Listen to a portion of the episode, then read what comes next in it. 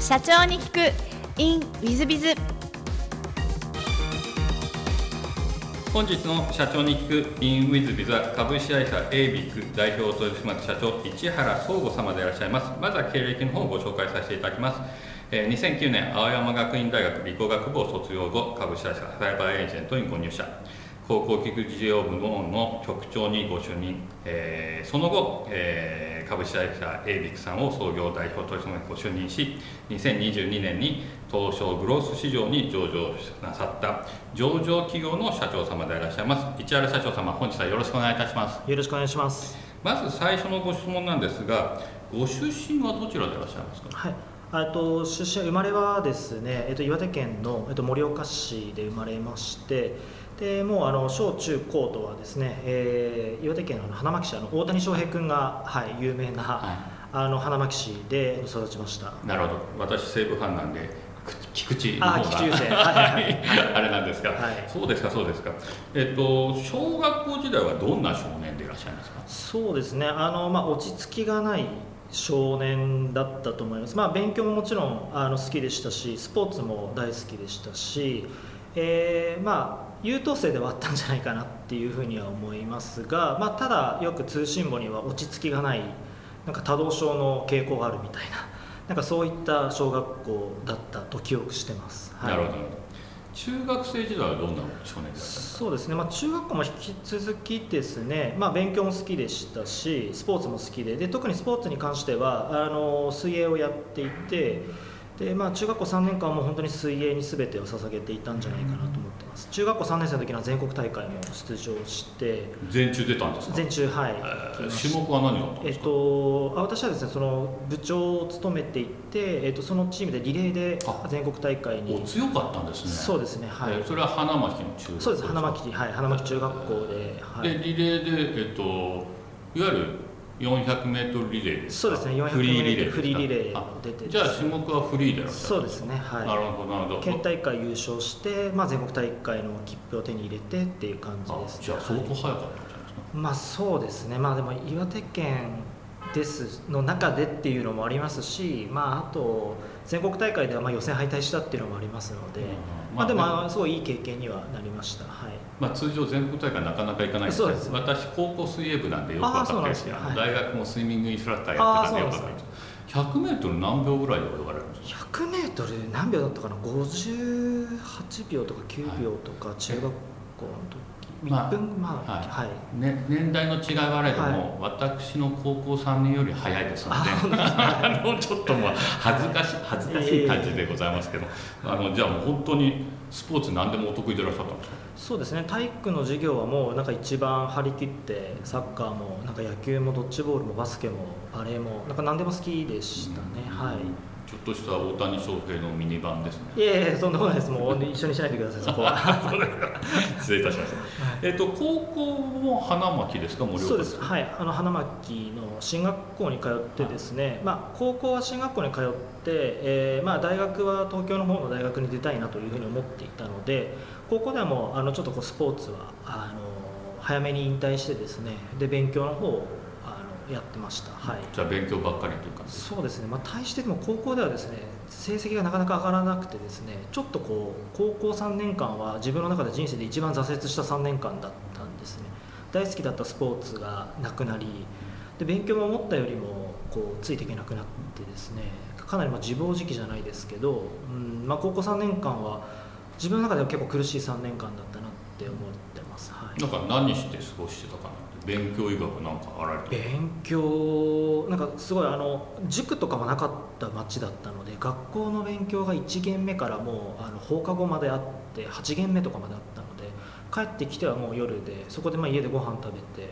で学校の宿題をやらないといけないなのでもう11時ぐらいまで勉強してっていうもうなんか本当に勉強しなきゃいけない学校だったので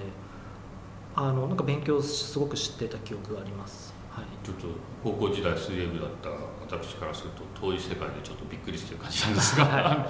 えっとで大学は青山学院大学の理工学部ということなんでそうですね。はい。えっとはい。もともとじゃあ理系でいらっしゃるあそうですね。高校の時理系だったのではい。なんか青学にお住みになった理由というのは何かございましたでしょうか？そうですね。なんか全然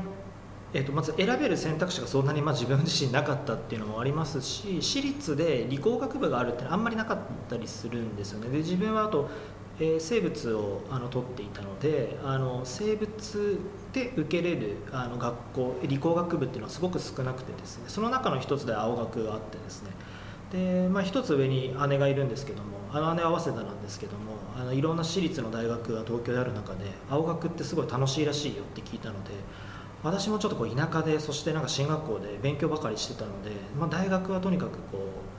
華やかな楽しそうな大学に行ってあの遊びたいなって思ってもうそれを夢にあの勉強してました、はい、なるほど。まあでも青学の理系受かるって理工学部受かるっていうのは相当頭がやっぱよろしいんだと思うんすけど。やもう全然はい。えっと、青山学院大学時代はどんなふうに過ごしたなと思いでございますでしょうか？もうあの4年間ですねもう勉強した記憶は一切ないなと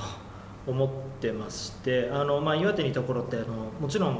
あの遊ん遊ぶ場所もなかったのでもう東京出てきたことがとにかく楽しくてですね4年間はもうアルバイトしてお金貯めてお金を稼いで、えー大学の友達同級生ともう毎日飲んでっていうのをもう本当に丸4年間あのやった記憶しかないですね。はいじゃあ渋谷の宮下公園とかセンター街とかあの辺で飲んでた感じですか？あのまあもちろん飲んでましたけど大学が、えー理工学部だったので、はい。あの町田の方にあるんですあ相模原のんですね。はい。なので、まあ、町田とか、まあ、でもあの友達とかと渋谷に、はい、出てきたりとかして飲んだりもうとにかくあの大学生活を日本で一番充実しようという自分の中で目標を立ててもうそこに全力でコミットしてたというような4年間だと記憶してます、はなるほど。じゃあ高校時代の反動でいらっしゃいまい、すそうですね。はいえっと、その後、えっと、新卒でサイバーエージェントにご入社と思ってよろしいですか、はいサイバーエージェントさんを選んだ理由って何かございましたでしょあの就職活動をした時に、えー一番最初に、えーなんかその合同説明会六本木ヒルズで行われた合企業の合同説明会に行った時にですねちょうどサイバーエージェントが開催説明会をしていました。でその中であの藤田社長が、えー当時は新卒のそういったイベントにも登壇よくされていてあの、まあ、いろんな企業を見ている中で非常にこう若い社長だなと。まだ多分30代中盤だったんじゃないかなというふうに思いますがあのすごく若い会社で若い社長若い社員で、まあ、非常に伸びているというようなあの形で、まあ、すごく興味を持ったんですね。そしてまあ藤田社長も青学というところもありましたので、まあ、何かこう縁を感じてですねサイバーエージェントにすごく魅力を感じました。はい。なるほどでサイバーエージェントでは、えっと9年か10年ぐらいだった。そうですね丸9年、はい、在籍してました。その9年間のなんか思い出とか勉強になったことがございませんでしえー、もう本当にたくさん学ばさせていただきましたしあの良かった思い出しかないです。えー、とそうですね、まあ、一つやっぱ大きなあの経験として思い出としては、まあ、やはり自分が入った時は日本の誰もが知らない会社だったんですけど私が卒業する時は日本の誰もが知る会社になっていったというふうにあの思ってましてあの、まあ、たかがその9年の在籍で、えー、と本当こ日本を代表していくような会社になっていくということがあ9年もあったらできるんだということがなんか自分の中ですごく大きな経験でした。はい。なるほどありがとうございます、えっと、その後、えーこのエイビックさんを創業されていらっしゃるんですが、えっと、社長になろうと思ったのはいつぐらいから？そうです。あのもともと社会人になる時も学生の時も社会人になる時もそして社会人中もですねあの起業しようとか社長になりたいっていう気持ちは1ミリもなかったんですね。で、まあ、20代一生懸命目の前のことを一生懸命やってでその中で自分の、まあ、役割であったりとか役職だったりとか,、まあ、なんかそういったことがどんどん上がっていき自己成長を非常に感じられる20代をあの過ごしました。でその中でやはりまあ次の30代に対しても指数関数的な成長したいなっていうふうにあの心から思っていた中でですねあの30歳のタイミングでフラットに次の人生どうしていこうかなというふうに考えました。でその中でまあ本当に先ほど申し上げた通り指数関数的な成長をするためになんかどういった職業というかどういったことにチャレンジするのかなすればいいのかなっていうことをこう感じあの考えていてですね、まあ、その中で一つこう起業してみるとか一つこう社長っていう経営者という道を進んでみるということをあのこう漠然とですねあの、まあ、何をするかも全然決めてなかったんですけどよしチャレンジしてみようというふうにあの30歳のタイミングで起業しようというふうに決めました。なので本当に最初は何をしようかななんて思ってなかった中でまずは一回起業してみようというふうに会社を飛び出しました。なるほど、はい。えっと、創業はじゃあ30歳か31歳かそうですね31歳のタイミングで、はい、でもなんか決め決めるのに勇気とかそういうのがすごく現れるなと思うんですが特に不安点とかなかったんでしょまあ、今思い返すとですね、まあ、非常に不安だったとは思いますがまあ何ですかねそそもそも田舎からこう出て一人でまあ単身で出てきてですね、まあ、なんか自分の人生に対してそんなにこうあまりリスクを考えないタイプというかですね、まあ、人生1回しかないし、えー何かこう失うものといったらなんかあれですけども、まあ、特にそういうのはないなっていうふうなのは今現在も思っていましてで、まあまあ、もちろん会社や仲間あの巻き込んだ人に対して迷惑は絶対かけないというふうに決めてますけども、まあ、自分自身のこう人生に対してはなんかそこまでリスクとかなんかそういったことに対してはあんまりこう重きを置いてないタイプかなというふうに思ってます。はいあさすが上場企業の社長様らしいお答えで ありがとうございます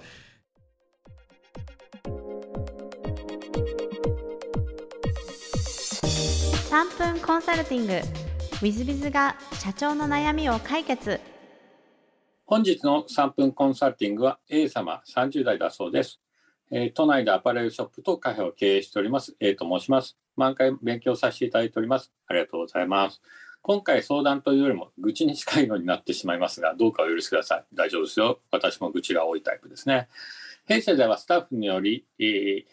ースタッフにより良い状態で働いてもらえるよう、私主導のもと、さまざまな施策を実施しています。具体的な福利厚生の充実や定期的な個別相談、個別面談、少人数での飲み会、社内イベントを増やしたりと様々です。しかし積極的に福利厚生に取り組んできましたが、社員の利用率は低く、手間や時間が無駄になっている感が否めません。また飲み会や社内イベントへの参加は自由なのですが、なお見えない圧を感じる、断りづらいとの不満が社員から出ているようです。会社行事への参考を強制したことは一度もなく、全くもって心外です。社員のために良かれと思い、様々なアクションをしているにもかかわらず、ろくに活用もせず、また不満が出ていることに非常にモヤモヤを感じています。帰っているうちにまたモヤモヤしてきました。笑い。ここまで私の愚痴を聞いていただきありがとうございます。いえいえ。新谷さんは社員に対してモヤモヤ感じられたことはご経験はございますか？もしよろければお聞かせいただければと存じます。えー幸いです。はい。よくわかりますね。もやもやしかしないですよ。なので、おすすめとしては、福利厚生とか、やめたらどうでしょうか。もう飲み会もやめちゃう。勝手にして。えーうちの会社ではすごいですからね、社内で飲み会はですね、全体飲み会1回だけ。年1回です。それも、えー12月末の農会。えー掃除した後、みんなで集まって、えーまあ、12時からやるときと、1時からの時と3時からの時と、まあ、その年によってちょっと微妙に違うんですけども、えーみんなで買い出しして、えー弊社のセミナールームでやるんですが、すごいことにね、乾杯だけ参加してね、一切参加しないやつとかいるんですよ。なんなら3時とか4時になったらもう勝手に帰ってるやつもいるんです。もう1日あの6時まで働いたってことにしていいよって言ってるんだよ。ところが僕、すっごい飲むやつはですね、最後まで飲んで、えー3時ぐらいからですね、11時か12時ぐらいまで飲んで、あの、オフィスにね、帰れなくなって寝ようとするやつとか出てきたりするんですね。で、それも自由にしてます。面倒くさいの。で、私もなんかちょっと調子悪いなと思ってさっさと帰ります。で、なんでまあそういうふうにしてるかっていうと、まあその飲み会嫌いもいるんですよね。で、私が飲み行こうって言ってね、あの、飲み行く人って言って、私が全額おごるんですよ。だからね、はいはいはいはいなんていう人ね、誰もいません。うちはすごいこれ、ナンバー2の取締役とナンバー3の取締役がですね、新谷さんが行くって言ってるよ、誰々さんとか言って、いやいや、誰々さんの方もお暇でしょ、お付き合いされたらどうですかみたいな譲り合ってですね、ダチョウ倶楽部みたいに譲り合いやがってですね、誰もついてこない。で、大体ついてくるのはね、えっ、と、貧乏で飯をタダで、えー食べたいやつか、先好きかですね。これはね、ちょっと今日はとか言ってみんなね、断ってくるんですね。いいや、もうそれでと、めんどくさと思ってですね、やめました。その、仕事をしに来てる場で仲良くする場ではない。だから好きにしていい。そういうふうな感じにしてます。ですの、福利厚生もあんまりやってません。まあもちろん年金とかの問題はあるので、えーいわゆる401系、えー確定拠出年金とかそういうのはきちっとやってるんですけども、えーなんかこう、社内で何かをやる。昔、あの、球技大会やろうって言ったら、もう7割方から反対が来て、すごい反対が来てですね。もうそういう会社かと思って辞めました。ですね、もうね、福利厚生の充実とかね、飲み会をやるとかね、もうやめちゃえばいいんじゃないかと。めんどくさい。ね、社長さんは私と一緒に飲みに行けばいいんじゃないかと思います。あの、社長には、社長同士にしかわからないことあります。社員と社長が仲良くなってね。まあ、そんな簡単にできないですよ。まあ、表面的に仲良くはできたとしても、本当の心の底では、なかなか簡単じゃないですね。向こうは向こうの考え方があるし、こっちはこっちの考え方ありますから。それを一致させるなんて、まあ、なんなら70億人全員、親子でも兄弟でも恋人同士でも無理なんじゃないでしょうか。夫婦でもね。そういう気がします。まあそういう意味で、まあ、うちなんかは自由にさせてるので、本社も自由にさせたらどうなのかなと思います。えー、ちょっとそれはなんかちょっとなっていうふうに思われたら、ぜひ一度飲みながらこの話は、もしよろしければさせていただければと思います。また無料の経営相談もオンラインなり、ズームなりでやらせていただきますので、何々とおっしゃってください。えー、本日の3分コンサルティングはここまで。また来週。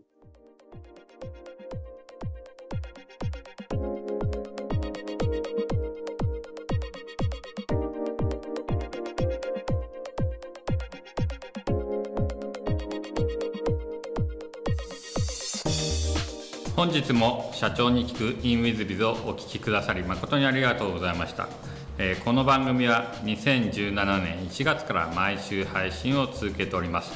これまでにたくさんの成功社長成功経営者のインタビューをお届けしてまいりました。その内容は全てテキスト化いたしまして私ども WithBiz が運営するウェブサイト経営ノートでも閲覧いただけるようにしております。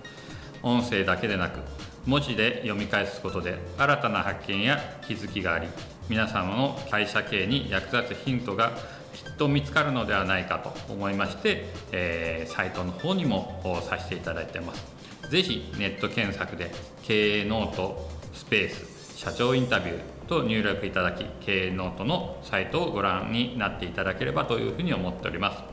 本日の社長に行く e ムイズではここまで。また来週。